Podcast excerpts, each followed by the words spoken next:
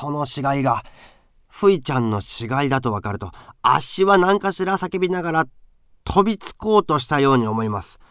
今までにない力が出たので危なくデックを振り離すところでしたがそのあっしの左の手首をがっしりとつかみ止めたデックは面と向かって立ちながら今一度ニヤニヤと笑ってみせました。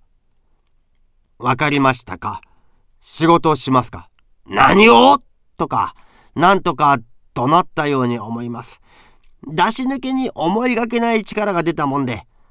鉄のバイトみてえなデックの手を振り離して火の玉のようになって相手に飛びかかろうとしましたが間に合いませんでした。背後からナッパ服の男に息の詰まるほどがっちりと抱きすくめられちゃったんです。そして犬ころでも捨てるように軽々とデックの夜会服の腕の中へ投げ渡されちゃったんです。あっしを受け取ったデックは食いついたりひっかいたりするあっしの手と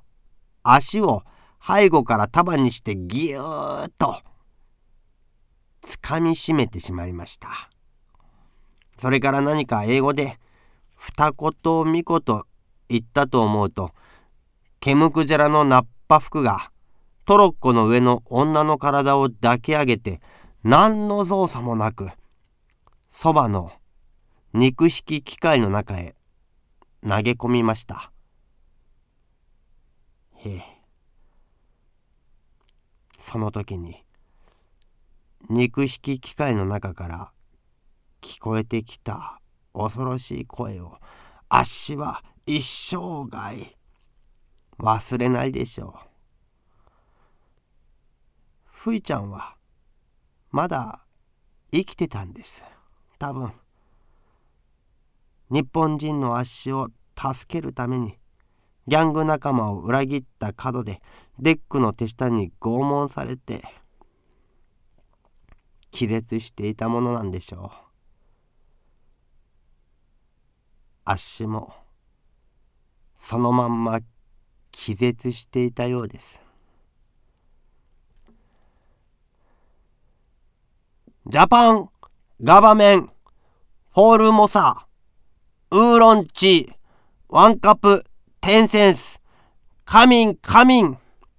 てお呼び声がどこからか聞こえるように思ってふいっと目を開いてみるってえと。コンクリート造りの馬小屋みてえに狭いわら束だらけの床の上へ投げ出されているのに気がつきました。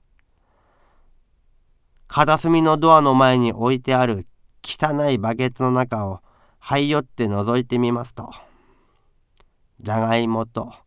肉のごった煮の上にパンの塊と水と牛乳の瓶が投げ込んでありますつまりなんですね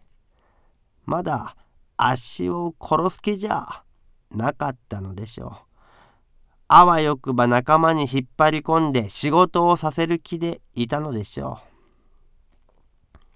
う。しかし足は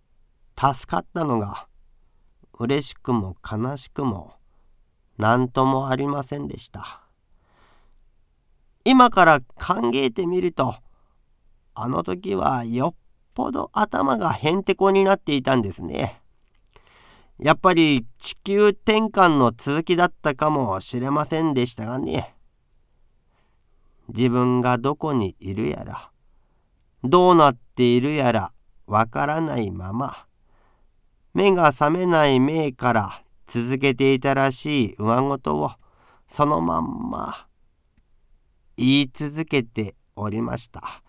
ジャパンガバメン、フォルモサ、ウーロンチ、ワンカップ、テンセンス、カミンカミンと、繰り返し繰り返し大きな声で言ってたようですが、口癖ってものは恐ろしいものですね。ところが、このご祈祷の文句のおかげで、無事にこうやって日本に帰ることができたんですから人間の運ってものはどこまでも不思議なもので。へえ。博覧会の方では大騒ぎだったそうです。あっしと2人の女が出し抜けに行方不明になったってんで警察に頼んだりなんかして騒いだそうですがわかる気遣いはありませんや。まあ、気の毒なのは藤村さんであっしの代わりに風呂付きを着て台湾館の前に立たされて代わりができるまでノスタレジーと一緒にワンカップテンセンスをやらされたもんだそうで。23日やっているうちにお尻のポケツへじゃらじゃら銀貨がたまったのはいいが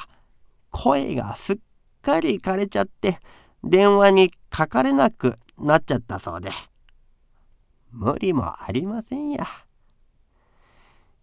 木遣りなんか歌ったことはねえんですからね。おまけに怒鳴りながらも随分気をもんだそうですからね。多分あっしが2人の女をかどわかしたんだろうってんであべこべに世話したシナ料理だから台湾館が損害を取られそうになっちゃったそうで。大工の春子ってやつはそんな大それた人間じゃねえ。てんで藤村さんが一生懸命頑張ってくれたそうですかね。そのうちに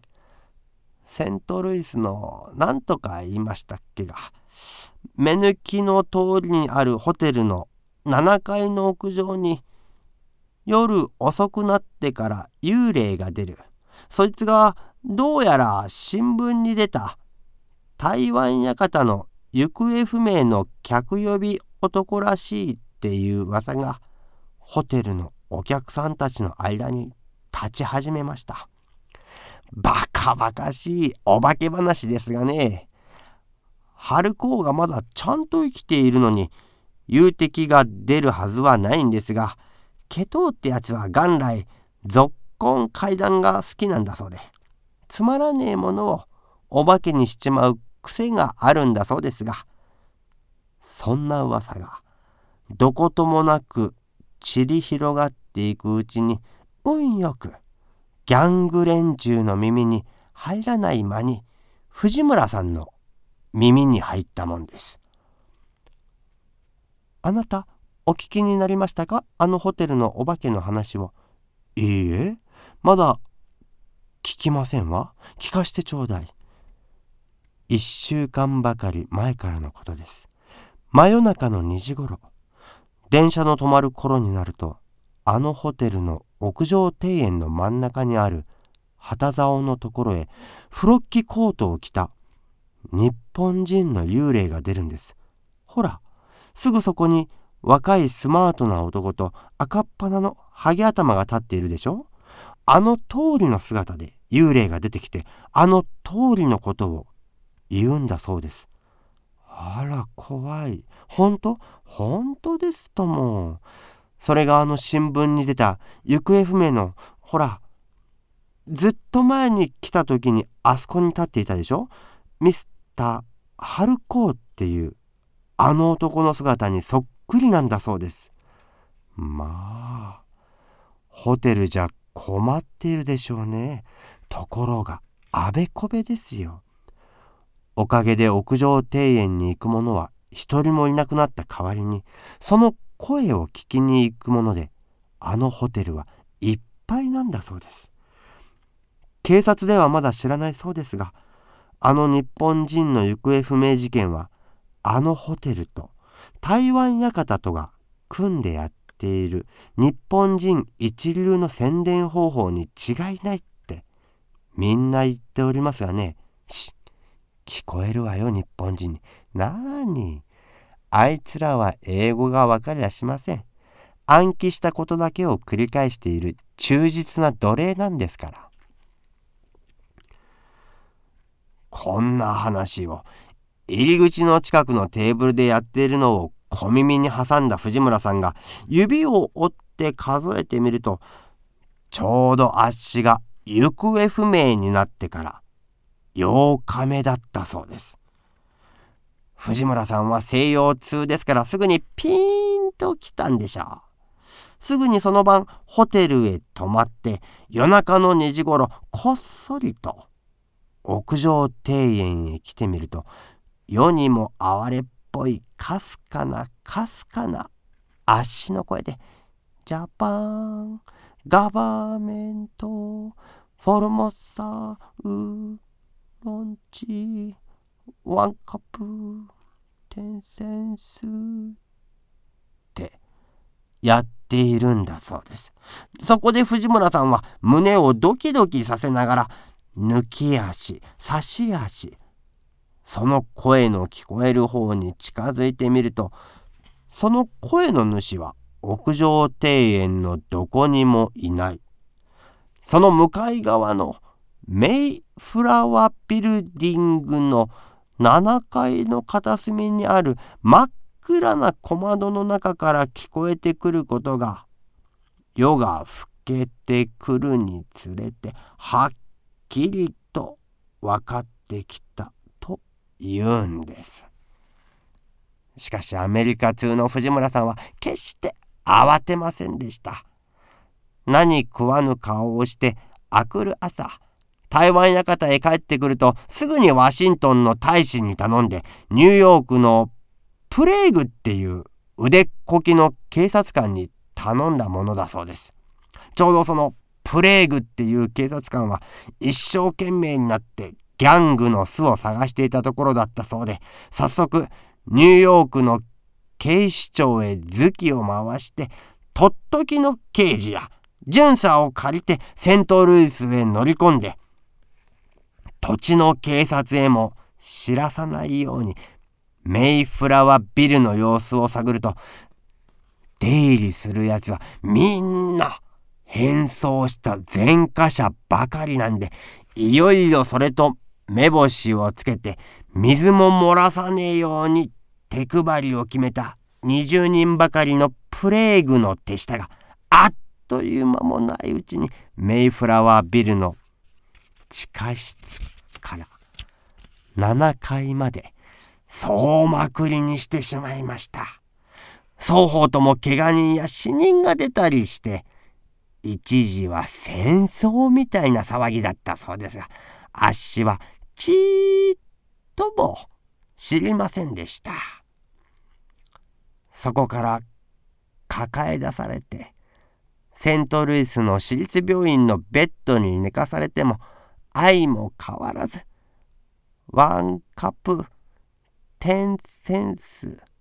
をやっていたそうです。ところでまだ話があるんです。これからが本当にすごいんですね。あっしがあらん限りの注射と需要物のおかげでやっと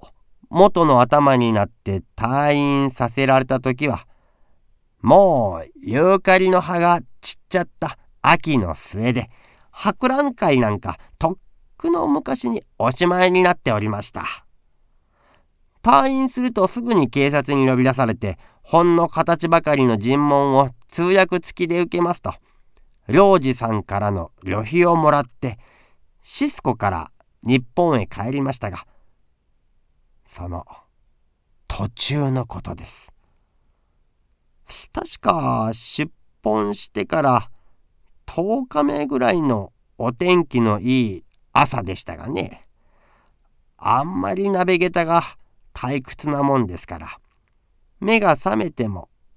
起き上がる気がしません。そのまんま特産の寝床の中で足をつん伸ばして。あーっと一つ大きなあくびをしたもんですが。その途端にシスコで知り合いの領事館の人からお土産にもらった小さな紙包みのことを思い出しました。はて何だったろうと思いながら寝床の下のバスケットの中からその紙包みを取り出して開けてみるとどうでげす。それが平べったいソーセージの缶なんで。こいつは閉めたと思って飛び起きると、食堂から52セントの日本ビールを1本買ってきて、ベッドの上にあぐらをかきながら、缶の蓋を開けて、うまそうな腸詰めの横っ腹をジャクナイフで薄く切り始めたもんですが、その中に何やらナイフの刃に絡まるものがあります。はて、おかしいなぁと思いながら、そのナイフの刃を暗い窓明かりに透かしてみると、そいつが黒い女の髪の毛なんで、足はドキンとしましたよ。それでもまさかと思いながら、今のソーセージの切り口をよく見ると、薄桃色の肉の間になんだか白い三角形のものが挟まっているようです。はてなと思い思いほじくり出してみるとそいつがどうです？三部角ぐらいの薄桃色の紙切れの端なんで。まあ、長いこと赤い肉の間に挟まってふやけちゃっているんですから色合いなんか当てになりませんし紙の質だって品出来のレターペーパーだかなんだか分かったもんじゃござんせんがそれでもその紙がその黒い髪の毛と一つとこに入っていたことだけは間違いねえんでそれでもまさかとは思いましたがどうも変な心持ちになりましたよ。足に惚れていたふいちゃんが足の身代わりにソーセージになってここまでついてきたんじゃねえか。なんて考えておりますともはやビールの魚どころじゃござんせん。こっちの頭がソーセージみたいにごちゃごちゃになっちまいました。世界の丸っこい通りがずんずんと分かってくるように思いましてね。まったく。へえ。へえ。どうも奥様。いろいろとごちそうさまで。